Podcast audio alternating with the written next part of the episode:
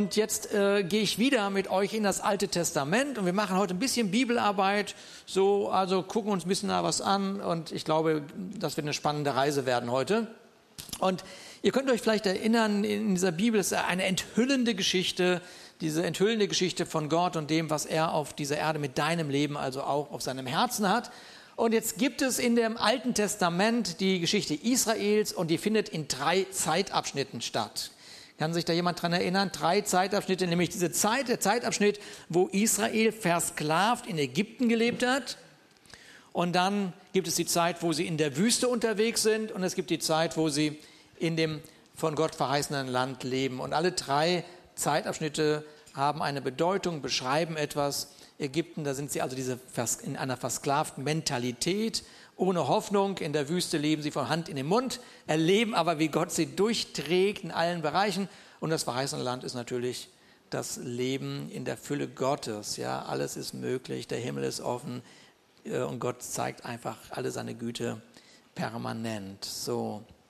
Und jetzt ist das so, Jetzt äh, äh, gehe ich mal ganz kurz rein, so in diesem Moment. Sie sind also als Sklaven in Ägypten verkauft, kann man sagen. Und jetzt ist das ist Folgendes, ähm, dass Gott, Gott ist ja, also lassen Sie mal wirklich wahrnehmen, also 430 Jahre lang sind sie da versklavt. Mit anderen Worten, ihre ganze Mentalität, ihr ganzes Denken, ihr ganzes Wesen ist einfach in diesem, in diesem Paradigma jetzt gefangen. So, nun, nun, nun, es hat Gott sie ja nicht da reingeführt, sondern ihre eigenen Entscheidungen haben sie ja in diese Sklaverei geführt. So, jetzt ist das so, dass irgendeinem fällt ein, ach ja, wir sind ja eigentlich das Volk Gottes. Sollte man ja eigentlich mal jetzt Gott anrufen und sagen, hol uns hier raus, hol uns hier raus. Und das ist auch genau so, was Gott macht. Nun, jetzt ist aber Folgendes, jetzt Folgendes, Gott macht Folgendes, das ist immer ganz spannend. Schaut, ähm, wir glauben an Gott, oder? Okay, so, wenn wir sagen, wir glauben an Gott, dann ist Gott, Gott ist von Zeit unabhängig. Absolut unabhängig. So was also Gott macht, er geht, ähm, er wirft sozusagen einen Blick in die Zukunft, wirft einen Blick in die Zukunft und kommt mit einer positiven Botschaft in die Gegenwart. Und dann sagt er ihnen, pass mal auf, also Leute, das verheißene Land, was ich gesehen habe, das gehört euch jetzt schon. Da ist etwas, das könnt ihr jetzt noch nicht fassen, aber es gehört euch jetzt schon. Ich sehe, wie ihr es im Besitz habt. Also könntet ihr euch jetzt schon so verhalten. Okay? In anderen Worten, es ist so wie, ich sag dir, nächste Woche wirst du diese Million im Lotto gewinnen. Wär, wäre schön, ne? Und das haben die auch gesagt, wäre schön. Wäre schön. Sie haben sich nicht so verhalten, als wäre. Versteht? Seht ihr? Das, das, ist, ja, so, das ist genauso, das ist eine, Botschaft, die kannst du nicht fassen. Das ist unfassbar. Du bist in deinem ganzen Verhalten in diesem Sklaventhema und jetzt kommt jemand und sagt dir, nee, tu, nee, das verheißene Land, die Freiheit gehört dir jetzt schon. Ja, super. Okay, das ist so, als wenn ich dir sagen würde, nächste Woche kaufst du die Firma Tesla. Genau, das ist die Reaktion, die wir alle so kennen. So, die, sofort so, was soll ich damit oder warum? so, gar nicht die Ressourcen nachdenkend, okay, da, da, da steckt ja was hinter irgendwie, könnte man ja vielleicht was mitmachen. Nee, das ist zu groß. Für die meisten zumindest. ja, genau. Es ist, es ist so, in hoffnungslosen Momenten hören sich hoffnungsvolle Botschaften wie eine Lüge an. Es ist wie eine Lüge. Das kannst du nicht, das, ist, das geht gar nicht. Und wenn man sich erstmal an diesen Umstand gewöhnt hat, ist das, ist, ist sozusagen die, der Umstand die Wahrheit, in der man lebt. Und die eigentliche Wahrheit ist eine Lüge. Und dazwischen steht man, sagt, was ist nur los? Wie kriege ich das zusammen? Ja? Okay, also, ähm, Jetzt ist das so, während Gott ihnen also seine Sichtweise für ihre Zukunft beschreibt, mussten sie ähm, auch hören, dass Gott nicht sagt, Er sagt nicht, dass es auf dem Weg keine Schwierigkeiten geben würde. Hat irgendjemand auf seinem Weg schon mal eine Schwierigkeit gehabt? Ah, okay. Sogar die Christen haben Schwierigkeiten auf ihrem Weg. Das kann doch nicht angehen. Ja, das gibt es doch gar nicht. Aber da muss man sich ja nichts vormachen. Das Leben ist halt das Leben. Ja, so. Okay, gut. So, also mit anderen Worten, während Gott ihnen also seine Sichtweise für ihre Zukunft mitteilt, ist uns bekannt, dass er ihnen nicht garantiert hat, dass sie auf diesem Weg keine Schwierigkeiten erleben würden. Okay? So, was sie nicht bekommen haben, war eine optimistische Sichtweise. ja, die haben sie nicht bekommen. Diese optimistische Sichtweise mussten sie sich selber aneignen aufgrund der Aussagen, die Gott ihnen gesagt hatte. Musst du nicht, kannst weiter im Negativen bleiben, oder aber die Sichtweise Gottes als ein so ist es annehmen. So, ähm, schaut, und jetzt bringen wir das schnell in unser Leben. Nur weil Gott dir durch Jesus Christus sagt, dass er dir durch Jesus alles gegeben hat, alles gegeben hat, um ein Gott wohlgefälliges Leben äh, zu leben, ja, heißt das nicht, dass du in deinem Alltag mit dem Optimismus dieser Aussage dein Leben gestaltest. Ja, das ist ja absolut optimistisch, oder nicht? Dass alles da ist, was du zum Leben brauchst, aus Gottes Sicht. Bitte? Ja, genau. ja, ja. Genau. Ja, wir spüren irgendwo, da gibt es ein Problem und plötzlich erkennen wir, ach, irgendwie dieses Volk da in Ägypten, wir, wir verstehen das schon noch ein bisschen. So, ja, wir sind manchmal auch noch gefangen, so in dem einen oder anderen Denken, wo die Botschaft von Gott so überwältigend ist, dass sie, die passt nicht in unser Lebensbild gerade. Jetzt habe ich letzte Woche meine Predigt beendet mit einem äh, Vers aus dem Neuen Testament. Ähm, das ist also der Paulus, der den Philippern schreibt. Und er schreibt übrigens diesen Brief, als er im Gefängnis sitzt. Und er sagt folgendes: Gott selbst ist ja in euch am Werk und macht euch nicht nur bereit, sondern auch fähig, das zu tun, was ihm gefällt. Das ist auch so ein schöner Vers, den man auf äh, Karten schreiben kann und verschenken kann. So, ja. So, weil, weil wie oft sagst du, ich bin nicht bereit. ich habe auch keinen Bock. ja, und äh, ob ich fähig bin, weiß ich auch nicht. Schaut an, aber das ist Gnade. Das ist Gnade. Gnade, Gnade Gottes, ja, sagt er, nee, pass auf, ja. Ich in dir bin die Fähigkeit, dich bereit zu machen und auch zu befähigen. Ja? Gnade bedeutet, dass Gott dir äh, die Bereitschaft und das Gelingen schon jetzt geschenkt hat.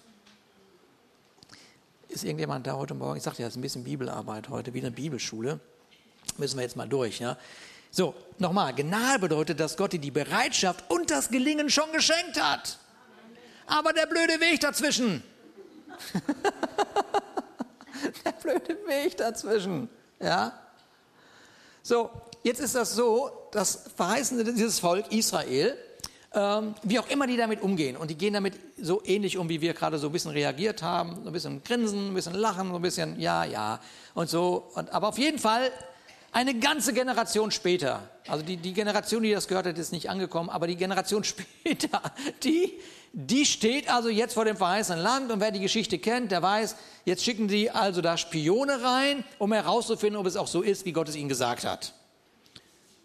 Würden wir ja nie machen. Würden, würden wir ja nie, nie, würden wir ja nie machen, auf gar keinen Fall, ja. Meine, ne? Machen wir nicht, aber die haben das gemacht und jetzt kommen die mit einer Botschaft wieder und ob wir es glauben oder nicht, sie kommen mit der Botschaft wieder, es stimmt, was Gott gesagt hat. Ne? Ja. Ja, gut. Aber wer kennt das nicht von uns allen? Ja, ja. Obwohl wir durch seine Gnade befähigt sind zu diesem königlichen Leben, kann aufgrund unserer unterschiedlichen Erfahrungen, die wir gesammelt haben, uns auch eine gewisse Unsicherheit begleitet. Und Gott in seiner Gnade sagt, ist in, ist in Ordnung, schickt eure Spione, die werde ich so voll füllen, ja, dass sie, dass der Beweis so offensichtlich ist, dass alles geklärt ist. Das ist Gnade auch noch. Und jetzt, also werdet ihr euch wundern, warum ich so ein Vers aus der Bibel da so rausnehme. Und dann, das ist ein Granatapfel, das war die Feige und das war die Tau äh, Traube. Und da heißt es, sie kamen bis in das Tal Eschkol, was auch immer, und schnitten dort eine Weinranke mit nur einer Traube ab und trugen sie zu zweit an einer Stange. Schon auch eine gewisse Größe hat diese Traube. Ja. Auch Granatäpfel und Feigen. Sag mal Granatapfel. Oh, ihr, ihr, denkt, Ruhm, der hat einen, aber egal. Granatapfel, okay. So, sie brachten den Beweis mit, dass es in dem Land einen Überfluss gibt und Dinge, die sie bisher nicht kannten. Und jetzt machen wir einen Sprung in der Geschichte, äh, dieser Geschichte Israels. Und jetzt ist Israel endlich in diesem verheißenen Land angekommen. Und dann ist es aber so, ähm, dass äh, also von den Verheißungen, wie sie in dem Land leben sollten, das, das war nicht viel zu sehen. So. Ähm, da gab es nämlich diese Philister, das waren ihre Feinde, die machten ihnen das Leben immer schwer. Kennt jemand, wo man sagt, permanent ist immer irgendjemand da, der irgendwie was zu nörgeln hat oder zu meckern oder irgendwas. Äh, äh, genau. Also solche, solche, solche Philister waren das, ja. Von allen Seiten. Okay? Ah, und sie waren ständig mit denen beschäftigt. Und jetzt passiert das, was wir uns schon letzte Woche angeschaut haben. Jetzt überlegen die sich und überlegen die sich, wie kriegen das im Krieg, wie kriegen das im Krieg, Griff. Und statt sie sich besinnen, ja, dass allein das, was sie durch Gott haben, ausreichend ist, schauen sie sich an, wie leben denn die anderen Menschen so? Also, ach, die haben ja einen König. Die haben ja einen König. Und was sie jetzt machen ist, also wir wollen jetzt einen König haben, der uns irgendwie von unseren Feinden befreit. Sie möchten also von außen eine Hilfe haben, statt zu sehen, was Gott ihnen in ihnen gegeben hat. Ja, okay. Kennst du das eigentlich, dass du unbedingt was haben willst? nee, auch keiner von uns. Ich weiß, wir sind heute eine richtig tolle Gemeinde, bin völlig wir sind im verheißenen Land, haben keine Schwierigkeiten, Sorgen kennen wir nicht und so weiter. Alles cool. Und wir wollen auch gar nichts haben. Wir sind absolut bescheiden. So, ja. Aber falls das jemand kennt, dass man unbedingt was haben will, ja, und dann hat man das, um sich dann zu wundern über die Kosten. So, plötzlich denkst du, ja, ja jetzt bist du das so am Rechnen und sagst, oh, das kann ich mir leisten. Aber dann stellst du fest, nach einer Zeit, aber emotional nicht. Ich kann mir das leisten, aber emotional nicht. Ich kann mir das leisten und plötzlich merkst du, nee, warte mal, aber die Verantwortung, die damit jetzt einhergeht, bremst mein Leben aus. Das war nicht mit in, der, in, der, in, dem Schönrechnen. Im Schönrechnen hat das alles irgendwie geklappt. So, und jetzt wird man wach und denkt, oh, ich bin in einer Grenzsituation. Und jetzt ist das Leben ausgebremst. Und so war das mit dem König. Die haben die Kosten nicht überschlagen, was so ein König mit sich bringt.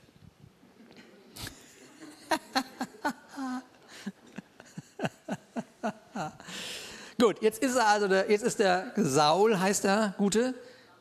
Saul ist jetzt der Gute, der ist also jetzt der erste König. Und jetzt ist das natürlich, wie immer das so ist, ja. Es ist erstmal ein Momentum da, wo du denkst, cool, ja? Jetzt hast du das erreicht, ein Momentum ist da, richtig der Hammer. Aber dann stellt man mit einer gewissen Zeit fest, oder der König stellt fest, dass sein Charakter mit seinem Königlich, Königsein nicht zusammenkommt. Und ein bisschen später sind die Feinde wieder da. Die gleichen Probleme sind wieder da. Ja, so, der Hase und der Igel. So, wieso bist du schon wieder da? Und was wir in letzter Woche ja gehört haben, ist folgendes. Du kannst äußerlich ändern, so viel wie du willst. Die größte Veränderung in unserem Leben findet dann statt, wenn wir in unserem Inneren mit dem übereinstimmen, was Gott auf seinem Herzen für uns trägt. Ja. So. So, pass auf, jetzt seid ihr noch, seid ihr noch da? Oder eigentlich reicht es auch schon, oder? Ja, aber eigentlich ja, ne? Aber jetzt habe ich ja schon vorbereitet, jetzt geht ja mal schnell durch. Komm, Leute. okay, Situation ist geklärt. Jetzt machen wir wieder einen kleinen Sprung ja, in der Geschichte und, ähm, und sehen uns in 1 Samuel 13 das gesamte Desaster mal in Ruhe an. Das Desaster. Also Israel wurde nach wie vor von diesen Philistern äh, gedemütigt. Und jetzt war es so ein Moment, jetzt wurden sie von drei Seiten umzingelt. Ja? Und letzte Woche haben wir uns ja auch drei Dinge angeschaut, von denen man umzingelt sein kann, nämlich von den Sorgen, von irgendwie Geld und von den Bedürfnissen, die einen irgendwie überwältigen. Das ist immer ganz interessant, solche Zusammenhänge. So, pass auf. Okay, von drei Seiten umzingelt, und völlig abgeschnitten vom wirklichen Leben und isoliert. So, und jetzt ist das so, jetzt sind sie mitten mal wieder in diesem Kampf und Krieg mit dem Feind und dann wird uns Folgendes berichtet in 1 Samuel 13. Ähm, das lese ich euch einfach mal vor. So. Und Saul, das ist also der König, und sein Sohn Jonathan, das ist sein Sohn, wie es, ne? Und wer hätte das gedacht? Und das Volk, das bei ihnen war, blieben in Geber in Benjamin. Und die Philister aber hatten sich gelagert, gelagert bei Michmas. Und da zogen aus dem Lager der Philister drei Heerhaufen, das Land zu verheeren. Einer wandte sich gegen Ophra ins Land Schual, der andere wandte sich gegen Bet Horon, der dritte wandte sich in Richtung des Gebietes, das nach dem Tal Zeboim, der Wüste gelegen ist. Vielen Dank für die Information. Es war aber kein Schmied im ganzen Land Israel zu finden, denn die Philister dachten, die Hebräer könnten sich sonst Schwerter und Spieße machen. Und, das ganze, und ganz Israel musste hinabziehen zu den Philistern, wenn jemand eine Flugschar, Hacke, Flugschar, Hacke, Beil oder Sense zu schärfen hatte. Das Schärfen aber geschah für ein Zweidrittel Schekel Silber, was wahrscheinlich viel war, bei Flugscharen, Hacken, Gabel, Beilen und um den Ochsenstachel zu richten. Manche Informationen finde ich spannend und manche denke denk ich immer, okay, kann man kürzen, aber vielleicht hat auch alles was zu sagen.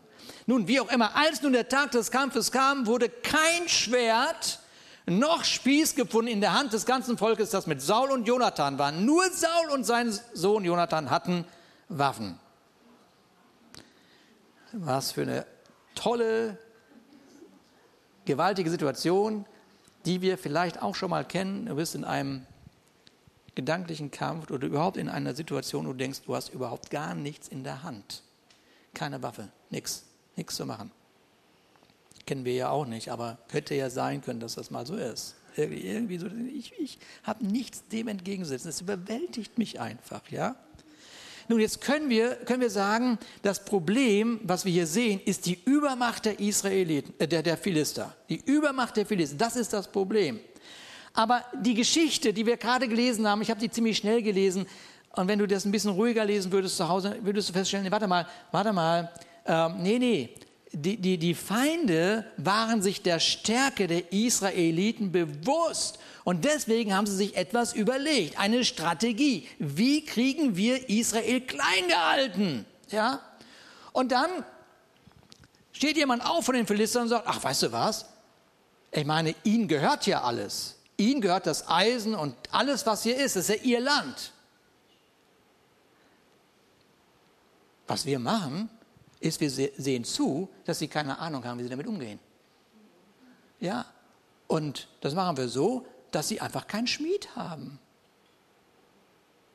der ihnen ihre Waffen schärft. Und wenn wir dafür sorgen, dass sie mit dem, was ihnen gehört, nicht vernünftig umgehen können, werden sie niemals in ihrer vollen Stärke sich gegen uns wenden können. Hört es jemand klingeln? Okay, genau. Besser noch, besser noch, wir machen was, wir, wir bieten ihnen an, ihre Waffen zu schärfen. Warum, sagt der andere? Na ja, dadurch könnten wir sie kontrollieren. Und zweitens, die tragen die Kosten dafür. sie tragen die Kosten. Die zahlen uns noch für unsere klugen Ratschläge. Was für ein Drama, wenn das Volk Gottes sich seine Waffen in der Welt schärfen lässt. So, die Philister waren eben nicht das Volk Gottes. Sie hatten keinen Bund mit Gott. Ihnen gehörte das Land überhaupt gar nicht. Sie hatten überhaupt gar keine Verheißungen. Ja? Mit anderen Worten, sie repräsentierten einfach gottlo eine, eine, gottlose Welt, eine, ein heilloses Durcheinander. Und das Drama zeichnet sich in der Geschichte aus, dass eben dieses Volk tatsächlich ihre Waffen und ihre Flugscharen und alles das, was sie fürs Leben brauchten, von der Welt schärfen ließen. Was ist denn das für eine Geschichte? So, und als Jesus für seine Jünger betet, er betet ja für sie und er sagt, wisst ihr was, ich sende euch in diese Welt hinein. Ich sende euch in diese Welt hinein. Ja, hat er nicht gesagt, ich sende euch in diese Welt hinein, damit der Rat und der, die Weisheit dieser Welt euch erfüllt. Also ich sende euch in diese Welt hinein, sagt er. Und er sagt er, sagt er, er betet, er betet, Sie sind nicht von dieser Welt, also Sie sind, meine Jünger sind nicht von der Welt, wie ich nicht von der Welt bin. Heilige sie durch die Wahrheit, durch die Wahrheit, heilige sie, rüste sie aus mit der Wahrheit. Was ist die Wahrheit? Dein Wort, oh Gott, ist die Wahrheit. Dein Wort ist die Wahrheit. Und dann heißt es im, weiter im Neuen Testament, denn das Wort Gottes ist lebendig und wirksam und schärfer als jedes zweischneidige Schwert. Ist irgendjemand da von euch? Ja. Okay. Ja, das ist der Glaube an Jesus Christus.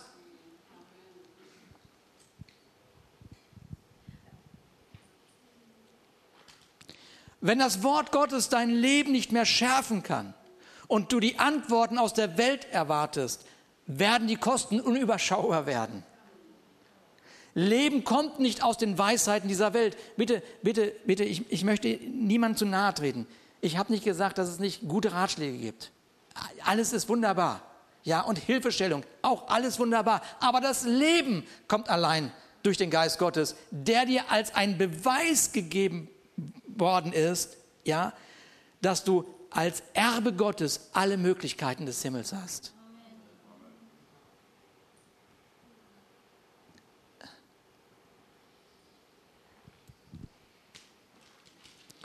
Huh. Könnt ihr noch? Ich auch.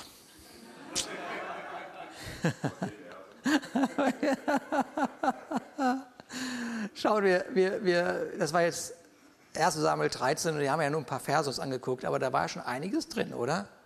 Die Bibel ist schon spannend. Also jetzt, jetzt. Könnt ihr euch noch an Granatapfel erinnern? Okay, gut. okay, wir machen jetzt, wir gehen jetzt in das nächste Kapitel, Kapitel 14. Kapitel 14, kommt nach Kapitel 13. Kapitel 14 von 1 Samuel. Und äh, in dem Kapitel 14 wird, wird uns ja jetzt der Saul, der König Saul und Jonathan, sein Sohn, ein Stück weit gegenübergestellt, wie die jetzt mit der Situation umgehen. Also wie geht der Saul damit um und wie geht Jonathan damit um. So, und jetzt gehen wir zu äh, Saul als erstes. Also wir gehen nicht in den ersten Vers, sondern gleich in den zweiten Vers. Und Saul saß am Rand von Gibea unter dem, na, ob das mal was zu sagen hat, der in Mikron steht und das Kriegsvolk war bei ihm etwa 600 Mann. Und jetzt kommt noch eine Information. Und Ahia, der Sohn Ahitubs, des Bruders Ikabots, des Sohnes des Pinas, des Sohnes Elis, des Priesters des Herrn, in Silo trug das Ephod. Ephod ist dieses Zeichen, was sie in der Brust getragen haben mit den ganzen Steinen. Diese Steine äh, symbolisierten das Volk Israel. So, ähm, lass uns mal Folgendes festhalten. Saul ist König. Er ist in dem von Gott verheißenen Land. Dieses Land hat alles, was den Feind besiegen kann. Und wie zufällig, rein zufällig, sitzt Saul jetzt unter einem Granatapfelbaum. Was hatten die Spione mitgebracht? Granatäpfel. Jetzt sitzt er unter einem Baum. Hm. Hm. Was hatten die Spione aus dem Land mitgebracht, um zu beweisen, dass es einen Überfluss für ihr Leben geben würde? Ein Granatapfel. Jetzt sitzt Saul unter seiner Verheißung. Er sitzt unter seiner Verheißung Gottes, ohne wahrzunehmen, dass diese Verheißung eine Garantie für sein Leben ist. Ist irgendjemand da? Und es gibt Momente, wo man sich unter einer Verheißung ausruht.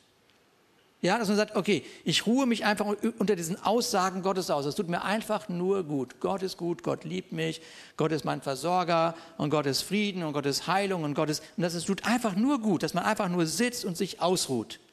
Aber wenn man umzingelt ist, ja, dann heißt es, steh auf. Dann kommt es auch nicht auf die eine Waffe an, die du in deiner Hand hältst, sondern es kommt darauf an, dass du dir bewusst bist, dass Gott dich in seiner Hand hält. Ist irgendjemand? Ihr seid da, ne? So, die Verheißung ist eine Sache. Die Verheißung, Granatapfel, Granatapfelbaum, Baum. Mit anderen Worten, wow, ich bin ja, ich, das ist ja die Verheißung, ist ja der Beweis der Verheißung. Ich meine, wenn, wenn, wenn, wenn das schon da ist, also der Beweis des verheißenen Landes, der Beweis von mehr als genug. Ja, Mann. Jetzt ist es aber so, Verheißung ist die eine Sache, die andere Sache ist, wer sitzt bei dir? Und jetzt kann man das schnell umgehen hier alles. Ich will euch jetzt, wie gesagt, nicht zu viel Bibel hier überfordern oder irgendwie, ja. Aber schaut, die Bibel sagt nicht umsonst, dass das der Ur, Ur, Ur, Ur, was auch immer, Enkel von Eli ist. Nee, so, wer war Eli? Eli war der passivste Priester, den es jemals gegeben hat in der Zeit von, von ja, der, der, der, Eli, das war einfach ein passiver Priester, der seine Kinder haben, das war ganz schlimm. Ich will das alles jetzt nicht erzählen. Es war eine Katastrophe, wie der Israel geführt hat. Okay, so, und was hat uns das zu bedeuten? Verheißungen und Passivität bringen einfach keine Frucht. Ist, seid ihr da? Es ist Bibelschule heute, ich weiß.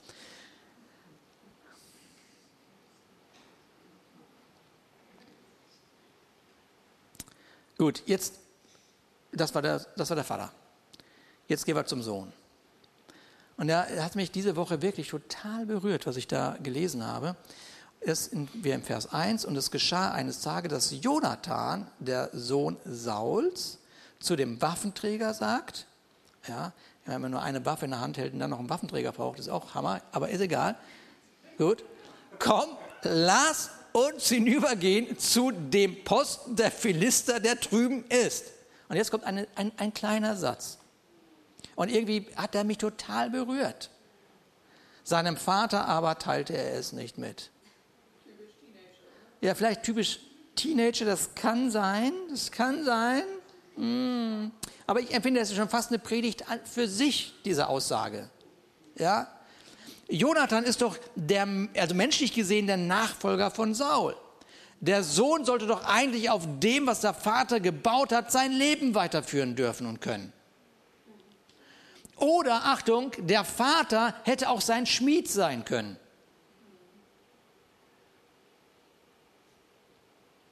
Und das führt mich nochmal zu Saul. Gut. Er war der erste König. Und obwohl jetzt sein Vater, sein Vater war schon eine außergewöhnliche Persönlichkeit. Ähm, aber er konnte ihm kein Vorbild sein, im König sein. Das geht ja nicht. Er war, Saul war der Erste. Äh, zu wem soll er denn gehen, wenn er sagt, wie, wie lebt man denn das als König? Gerade hat er noch die Esel gesucht von seinem Vater oder von seinem Onkel und jetzt ist er König. So ist die Geschichte ein bisschen. Ja, wie, wie soll ich denn jetzt als König leben? Zu Papa konnte er nicht gehen.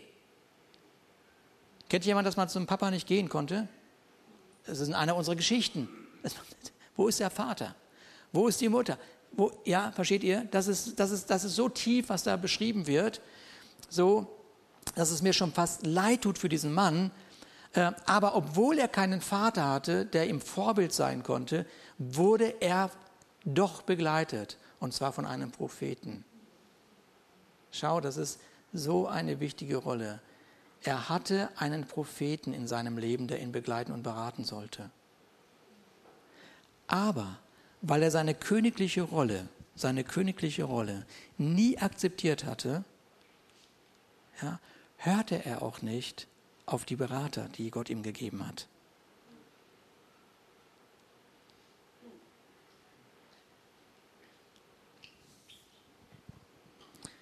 Und deswegen, weil er diese Berater sich nicht angehört hat, die Gott ihm gegeben hat, weil sein Vater es ja nicht konnte, war sein Leben ein Desaster. In vielen Bereichen seines Lebens hatte er überhaupt keinen Erfolg. So, wir können darüber nachdenken, wie viel Beratung wir zulassen durch den Heiligen Geist, der uns gegeben worden ist. Ja, aber wenn du das königliche Leben erst gar nicht annimmst, dann wirst du auch nicht auf diese Stimme hören, die die ganze Zeit in dein Leben redet und dir Vorschläge macht, wie du mit Umständen umzugehen hast. Schaut, diese Erfolgslosigkeit, die der Saul hat, führt automatisch zu einer Unsicherheit. Logisch. Nie Erfolg habe, bin ich irgendwann unsicher in meinem Verhalten. Und Unsicherheit raubt ihm, gute Entscheidungen zu treffen. Und das führt zum Schluss dazu eben, dass das Volk keine Waffen hat und sich die bei dem Feind hat schmieden lassen oder schärfen lassen. Und ich sagte gerade, wenn wir so über unser Leben nachdenken, wenn ich über meinen Vater nachdenke, dann war er mir in meinem Leben nicht in allen Bereichen ein guter Schmied. Das, das war er nicht. Aber nachdem ich nach etlichen Jahren seine, seine Lebensgeschichte verstanden habe, als ich verstanden habe, warum das so ist, konnte ich seine Bemühungen umso mehr schätzen. Da, dann, habe ich in der, da habe ich in der Geschichte, in meiner Geschichte mit meiner Geschichte mit meinem Vater einen Punkt gesetzt. Einfach einen Punkt. Mehr ging einfach nicht. Und das bedeutet, dass ich nicht das Opfer eines unzulänglichen Vaters geblieben bin. Ich bin der Sohn des Vaters aller Vaterschaft. Und dieser Vater hat mich mit seinem Geist erfüllt und der Geist hat mich befähigt, dieses Leben zu leben, was ich jetzt lebe. Amen. Das nennt man im verheißenen Land leben, ihr Lieben. Und sich nicht das schärfen lassen, von irgendwelchen tollen Ratschlägen. Nichts dagegen. Ich hoffe, dass ihr mich gut verstanden habt. Nun, was konnte denn Jonathan von seinem Vater erwarten? Ja, was, was, konnte er denn von ihm erwarten? Hör mal, ich gehe jetzt zu den Philistern und mache den Kopf kürzer, weil, hä? Wieso? Also wie, wie, wie, wie, was soll er erwarten? Was soll denn sein Vater antworten, der diese Botschaft nicht in seinem Herzen trägt? Das ist doch nicht seine Lebensbotschaft gewesen. Ich bin in einem Bund mit Gott. Das Land gehört uns, es gehört und so und so weiter. Das war doch nicht seine Lebensbotschaft. Und vielleicht ist es deshalb, dass Jonathan sagt, nee, da gehe ich nicht hin. Und vielleicht ist es auch einfach der jugendliche Leichtsinn. Ich mache mal ne, dieses Verrücktsein. Da werde ich gleich noch was zu sagen.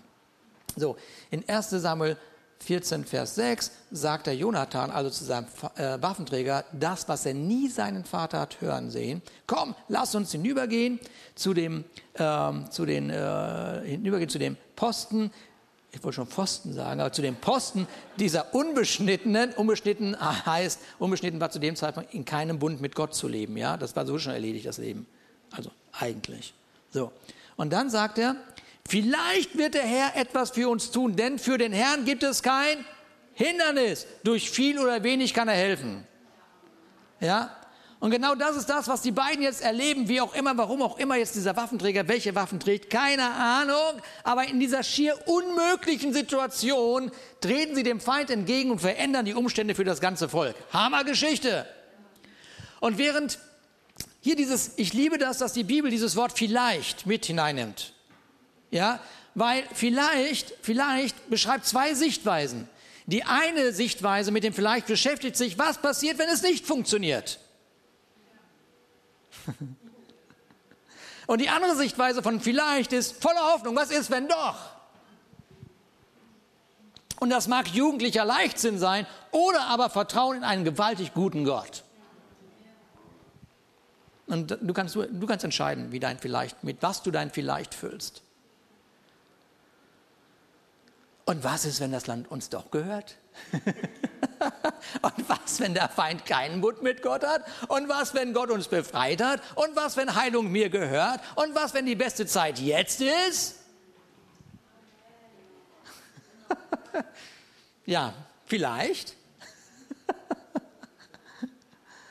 Und so gehen sie los. Sie gehen los. Ganz nach der Aussage des Neuen Testaments. Gott aber ist mächtig, euch jede Gnade im Überfluss zu spenden, sodass ihr in allem, alle Zeit, alle Genüge habt und überreich seid zu jedem guten Werk. Also für die Besucher jetzt, normalerweise steht die Gemeinde jetzt immer auf den Stühlen und applaudiert und schreit wie verrückt. Ja, diesmal sind sie einfach nur höflich und so. Und, äh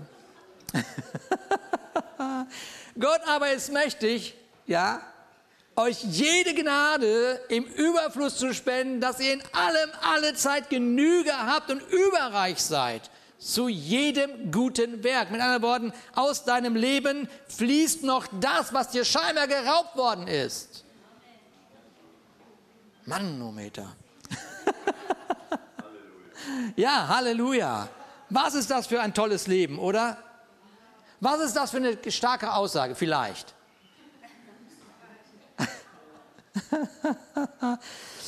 ähm, lese euch jetzt nicht die nächsten Verse vor, weil die noch schöner werden. Nicht, dass ihr das nicht aushaltet vor Freude. Ja, aber es ist doch so. Ist das nicht gewaltig? So, während Saul sich anschaut, wer und was alles gegen ihn ist, Achtung, jetzt kommt was ganz Schlimmes. Er schaut sich die ganze Zeit an, wer und was gegen ihn ist. Er hat eine Waffe in der Hand, stirbt am Ende durch seine eigene Waffe. Ist das nicht, ist ein Drama? Das ist ein Drama. Während das passiert in dem Leben von Saul, hat Jonathan nicht vergessen, wer sein Gott ist. Denn für den Herrn gibt es kein Hindernis, durch viel oder wenig zu helfen. Guck mal, das ist so, so, so, so schön in dieser Geschichte, dass er sich nicht reduziert hat auf die Waffe, die er in seiner Hand hält. Ich liebe das, solche Geschichten. Die haben mir so viel zu sagen für mein Leben. Ich habe in dieser Woche auch mit zwei Freunden zusammengesessen, die mir irgendwann sagten, also wie viel Verheißung brauchst du denn noch? Hm, ich hätte gerne noch ein Zeichen und so. Und dann haben sie mich irgendwann so liebevoll gesagt, jetzt ist genug Zeichen. Jetzt husch, husch, geh mal los, haben sie mir gesagt. Und das war gut so. Jonathan hatte diese, diese Waffe, aber er sagte, okay, es ist ja sowieso Blödsinn, mit einem Schwert gegen drei Heerlager anzugehen. Da, da brauchst du gar nicht zu überlegen. Da bist du entweder im jugendlichen Leichtsinn oder verzweifelt. Es gibt zwei Möglichkeiten. Aber er sagt, pass mal auf, also die Philister haben zwar die Waffen, aber die Philister sind in der Hand Gottes. Okay? So. Er hätte auch denken können, die Philister haben ihre Waffen geschmiedet und geschärft für ihren eigenen Untergang. Aber so böse wollte er nicht denken.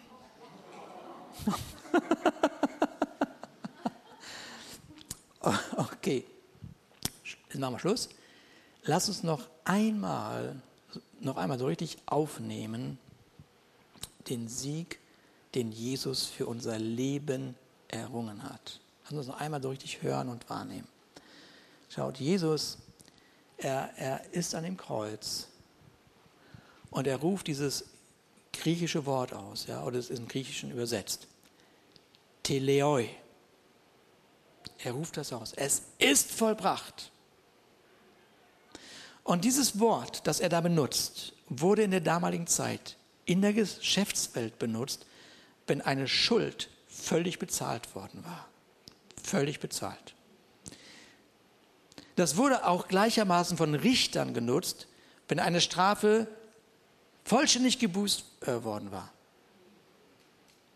Und dann wurde es sogar von dem Militär zum Ausdruck gebracht, wenn eine Schlacht vollständig gewonnen war.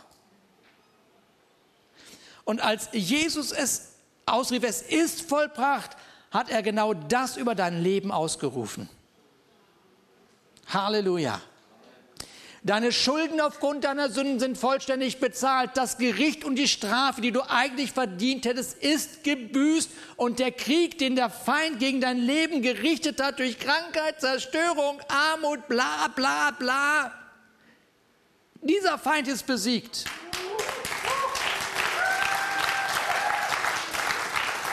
Ist besiegt. Und des, deshalb, deshalb, ihr Lieben, deshalb, lasst uns ruhen in dem vollbrachten Werk von Jesus. Guck nicht auf diese eine Waffe, die du da gerade hast, auf die eine Möglichkeit. Ruhe in dem vollbrachten Werk von Jesus. Ja? Und bring den Sieg von Jesus in deinen Alltag. Bleib nicht unter diesem Granatapfelbaum hängen oder sitzen. So, ja. Bleib da nicht sitzen. Ja. Manchmal ist es gut, da auszuruhen wie heute Morgen. Wir ruhen uns aus, wir hören uns das an.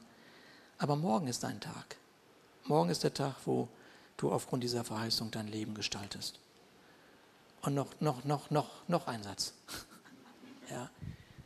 Ja.